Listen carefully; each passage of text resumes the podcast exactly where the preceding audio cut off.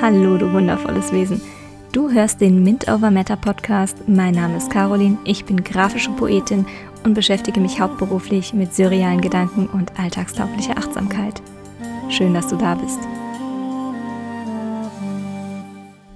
Deine Existenz ist so wertvoll, dass sie es verdient, unterstützt zu werden. So könnte ein absoluter Wohlfühl-Podcast beginnen, wenn, ja, wenn da nicht das Ego wäre. Aber lass uns von vorne anfangen. Zum einen möchte ich mit dir über Selbstwert sprechen und zum anderen darüber, sich helfen und unterstützen zu lassen. Zwei meiner Meinung nach extrem wichtige Dinge, nicht nur für das allgemeine Wellbeing, sondern wenn es darum geht, wie du achtsam mit dir und den Menschen um dich herum umgehst. Deine Existenz ist wertvoll was bedeutet diese Aussage nun aber für dich? Ist da vielleicht ein leises oder ein etwas lauteres Ja, aber, das ich in dir Gehör verschaffen will? Beeinflussen deine Taten deinen Selbstwert? Siehst du deinen Wert darin, was du über den Tag hinweg alles leisten kannst? Sehen wir uns die Bedeutung des Wortes genauer an. Selbstwert wird oft als Selbstwertgefühl oder auch als Selbstachtung bezeichnet und ist im psychologischen Sinne die Bewertung, welche man an sich selbst vornimmt. Unser Selbstwert kann von bestimmten Eigenschaften und Fähigkeiten abhängig sein und wird auch von unseren Gedanken beeinflusst. Auch wenn bestimmte Dinge einen Einfluss auf den Wert haben, den wir unserem Selbst zusprechen, ändert das nichts an dem Wert, den unsere Existenz generell ohne besonderes Zutun hat. Da vieles in unserem Alltag zielorientiert und mit einem gewissen Leistungsdruck behaftet ist, kann diese Sicht auf die Welt auch auf unseren Selbstwert abfärben. Ich mag es, produktiv zu sein und habe unheimlich viele Ideen. Da ist es mir auch wichtig, Projekte fertigzustellen und an Aufgaben ein Erledigt-Häkchen zu setzen. Manchmal bin ich aber auch frustriert, wenn die Dinge nicht so laufen, wie ich es mir vorstelle und ich länger brauche, als ich gedacht habe. Doch egal, wie viel ich umsetze, beziehungsweise was alles liegen bleibt, es hat nichts mit meinem Wert als Mensch zu tun. Vielleicht pflichtest du mir jetzt gerade bei. Gut. Ich hoffe, du siehst es bei dir ebenso. Auch du bist mehr als deine Arbeitsleistung. Auch dann, wenn du liebst, was du tust. Manche Menschen sagen, ihre Arbeit sei nicht nur Beruf, sondern Berufung. Das bedeutet allerdings nicht, dass man 24/7 am Hasseln sein sollte. Wenn unser Selbstbild maßgeblich von dem bestimmt wird, was wir leisten, gerät unsere Selbstwahrnehmung in eine Schieflage kaum auszumalen, wenn wir mal einen schlechten Tag haben. Wir aus irgendeinem Grund nicht 100% fit sind und nicht alles geben können. Schon sinkt unsere Selbstliebe in den Keller. Ich kann mich gut daran erinnern, wie ich im Grundschulalter zum ersten Mal das Gleichnis von den Arbeitern im Weinberg gehört hatte. Eine Stelle aus dem Neuen Testament. Arbeiter, die zu unterschiedlichen Zeiten mit ihrer Arbeit begonnen hatten und teilweise nur noch eine Stunde zum Arbeiten kamen, erhielten am Ende denselben Lohn. Das konnte ich damals einfach nicht verstehen. Wie ungerecht kann es denn bitte sein, wenn jeder das Gleiche bekommt, auch wenn er viel weniger getan hat?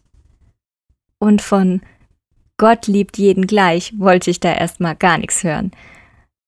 Wie soll man denn bitte so jemand als gerecht ansehen? Wenn ich nun darüber nachdenke, bin ich etwas erschrocken, wie sehr da der Mangel aus mir gesprochen hat. Wie stark ich den Fokus von Liebe und Wertschätzung zu Leistung und Währung verschoben hatte. Es gibt verschiedene Auslegungen dieser Parabel. Für mich ist sie vor allem ein Beispiel, wie sich eine bedingungslose Wertschätzung anfühlt. Egal wie viel man leistet, man ist als Mensch dadurch nicht wichtiger oder geringer. Auch das, was andere tun, verändert mich und meinen Selbstwert nicht. Wenn wir in die Ego-Sicht rutschen, beginnen wir zu vergleichen, haben Sorge, zu kurz zu kommen und kritisieren an uns und anderen unnötig herum. Wir wollen Recht haben, und wenn dann jemand etwas sagt oder etwas anderes denkt, muss er ja einfach falsch liegen. Unser Ego spielt, was Leistungsdruck und Selbstwert betrifft, gerne des Teufels Advokat und zeigt uns, wo wir noch nicht perfekt oder wo wir im Wettrennen um das goldene Ei noch zu langsam sind. Mehr Leistung, mehr Arbeiten, bessere Ergebnisse. Und dann? Meine Lieblingsschwurbelei? Sich selbst überwinden, um erfolgreich zu werden. Oh, versteh mich bitte nicht falsch. Ich bin ein großer Fan davon, sich weiterzubilden und Neues zu lernen. Doch für mich ist es eher ein Prozess, in dem ich nicht mein Selbst überwinde und mich davon wegbewege, sondern in dem ich immer mehr zu meinem Selbst finde. Das kann durchaus mit Arbeit verbunden sein, mentaler und physischer Arbeit. Nicht von sich selbst weg und zu einem Fremden hin, sondern zu einem Selbst, in dem man sich spürt, wohlfühlt und seine Lebendigkeit erfahren kann. Dafür gibt es keine Blaupause, keine Vorlage oder Abhakliste, die man zu erfüllen hat. Überlieferung nach war Erkenne dich selbst eine Inschrift, die am Eingang des Tempels von Delphi angebracht war. Das Orakel von Delphi galt als wichtigste Weissagungsstätte des antiken Griechenlands. Bei der Botschaft Erkenne dich selbst wird man aufgefordert, sich mit der eigenen inneren Persönlichkeit auseinanderzusetzen und dadurch Probleme und Fragen der Außenwelt zu lösen und zu beantworten. Meiner Ansicht nach zeigt dies, wie man den Weg zum eigenen Selbstwert entwickelt. Es ist nichts, was man hat, dann verliert und mühsam wiederfinden muss, sondern etwas, das man über die Zeit erst richtig zu erkennen lernt. Deinen Wert hast du bereits. Es geht lediglich darum, die Facetten deiner selbst zu polieren und deine Brillanz in die Welt zu tragen. Wenn man durch diese Selbsterfahrung auch immer mehr Achtung und Wert in sich selbst erkennt, ist es für das Ego schwerer, uns in irgendwelche Mangelgedanken zu stoßen. Gut, nun habe ich vielleicht eine gewisse Polarität zwischen dem guten Selbstwert und dem bösen Ego suggeriert. Und ja, ich gebe zu, das Ego hat in meiner Vorstellung oft einen eher negativen Anstrich. Allerdings geht es nicht darum, dass wir unser Ego loswerden oder Aspekte von uns ausblenden, sondern dass wir mit ihm in eine Heilung kommen. Das Ego ist mehr oder weniger das Konzept, das wir von unserer Persönlichkeit haben, dieser Teil ist oft von Prägungen aus unserer Vergangenheit und Mustern, nach denen wir uns verhalten, gefärbt. Daher sehe ich im Ego auch den Teil von uns, der sehr destruktiv wirken und uns von unserem eigentlichen Selbst ablenken kann. Wenn wir uns mehr mit unserer inneren Persönlichkeit befassen und unseren Selbstwert entdecken, gehen wir dabei auch in einen Heilungsprozess mit dem negativen Aspekt unseres Egos. Das Ego ist der Teil unserer Psyche, der die Grenzen setzt, in denen wir uns als eigenständige Person wahrnehmen. Dort, wo das Ich anfängt und das Wir endet. Das ist prinzipiell nichts Schlechtes. Es ist ein Komplex unseres Geistes für unsere Identität und etwas, das daran Interesse hat, uns am Leben zu halten. Dabei werden bestimmte Eindrücke um uns ausgeblendet, die für unser Ego keine direkte Relevanz haben. Und je nachdem, welche Prägungen und Muster wir haben, sorgt das Ego für eine sehr selektive Wahrnehmung. So entwickeln wir mit der Zeit ein Selbstbild, das vom Ego gestützt und genährt wird.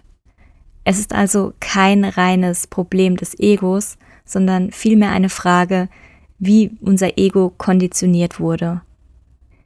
Immer dann, wenn wir einen besonderen Stolz daraus ziehen, wie wir uns sehen, kann das die Stimme des Egos sein. Es ist nicht beschränkt auf Selbstsucht, Neid, die Angst zu kurz zu kommen oder das Abwerten von allem, was nicht unseren Idealen entspricht. Es kann sich auch in einem zur Schau getragenen Hang zur Selbstlosigkeit zeigen, zum Beispiel wenn man sein Selbstwertgefühl daran festmacht, wie viel man für andere tut, wie sehr man sich aufopfert und wie viel man gibt, ohne etwas zurückzubekommen. So kann uns das Ego auch auf subtile Weise zu Handlungen verleiten, die uns von unserer eigentlichen Größe weglocken. Auch überdeckt es nicht kohärente Verhaltensweisen, damit unser vom Ego propagiertes Selbstbild erhalten bleibt. Eine Einstellung mit erhöhtem Tellerrand sozusagen. Um also mehr mit unserem Ego in Balance zu kommen und es eher als Beifahrer unseres Lebens zu sehen und nicht als den Steuermann ans Ruder zu lassen, ist es wichtig, achtsam auf das zu hören, was wir uns so alles den lieben langen Tag erzählen. Das Ego legt ein begrenztes Scheinwerferlicht auf einen Teil unseres Seins, das uns den Eindruck vermittelt, dass das alles sei, was uns ausmacht. Wir sind aber selbst diese Lichtquelle, und je mehr wir in diesem Bewusstsein sind, und den Fokus von unserem schmalen Ausschnitt zu einer ganzheitlichen Achtsamkeit ausweiten, desto ausgewogener und stärkender wird unsere Beziehung zu unserem Ego. Gerade wenn der altruistische Ego-Aspekt bei uns die Show schmeißt, ist es möglich, dass wir größere Schwierigkeiten damit haben, Hilfe anzunehmen und uns unterstützen zu lassen. Wir definieren ja gerade unser Selbstbild darüber, dass wir es sind, die uns aufopfern und geben, ohne zu fordern. Ja, es ist schön, wenn man mit Projekten fertig wird und produktiv ist. Auch wenn wir anderen eine Freude machen, ihnen unter die Arme greifen und damit Dinge verbessern können. Allerdings sollte Arbeit oder die Hingabe für andere nicht sein, an dem wir unseren Wert als Mensch messen und schon dreimal nichts, bei dem wir denken, dass wir immer alles alleine stemmen müssen. Mir fällt diese Abwehrhaltung nicht nur bei Hilfsangeboten auf. Bei mir selbst habe ich auch schon oft gemerkt, wie schnell ich gerade bei lieben Worten oder Komplimenten bin, direkt etwas zu antworten, das das Ganze herunterspielt. Kennst du das auch?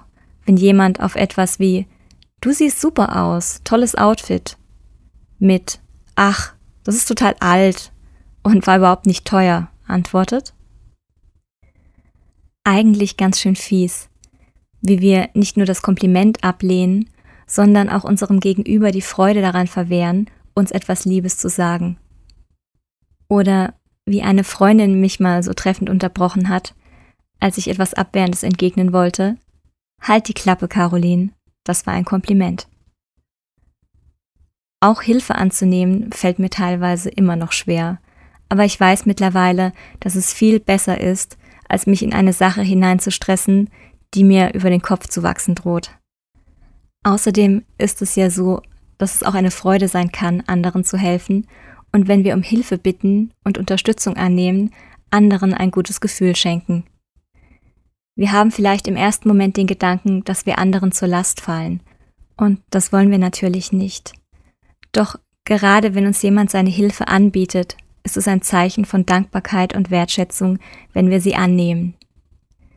Nicht nur wir fühlen uns gut, wenn wir etwas geben können, sondern auch andere und besonders wenn es Menschen sind, die uns am Herzen liegen, kann es ein Geschenk der Liebe sein, das Angebot nicht auszuschlagen. Deine Existenz ist wertvoll, dein pures Sein in dieser Welt. Alleine das macht einen Unterschied. Ohne dich wäre die Welt nämlich nicht so, wie sie ist. Ob wir von deiner Familie, deinen Freundinnen und Freunden oder generell allen Menschen sprechen, die mit dir zu tun haben. Und wiederum mit Menschen, die mit den Menschen in Verbindung stehen. Okay, ab hier wird die Vorstellung etwas schwieriger. Um es kurz zu machen, ich bin, wer ich bin, weil du bist, wer du bist. Danke dir. Wenn ich dich inspirieren konnte, freue ich mich, wenn du auch bei der nächsten Folge dabei bist. Falls du das Gefühl hast, dass noch jemand sich das Ganze anhören sollte, teile den Podcast gerne. Für weitere Infos kannst du auf meiner Website carolin-magunia.de oder auf Instagram at mintovermatter vorbeischauen. Ich danke dir für deine Aufmerksamkeit. Sei gut zu dir und bis bald.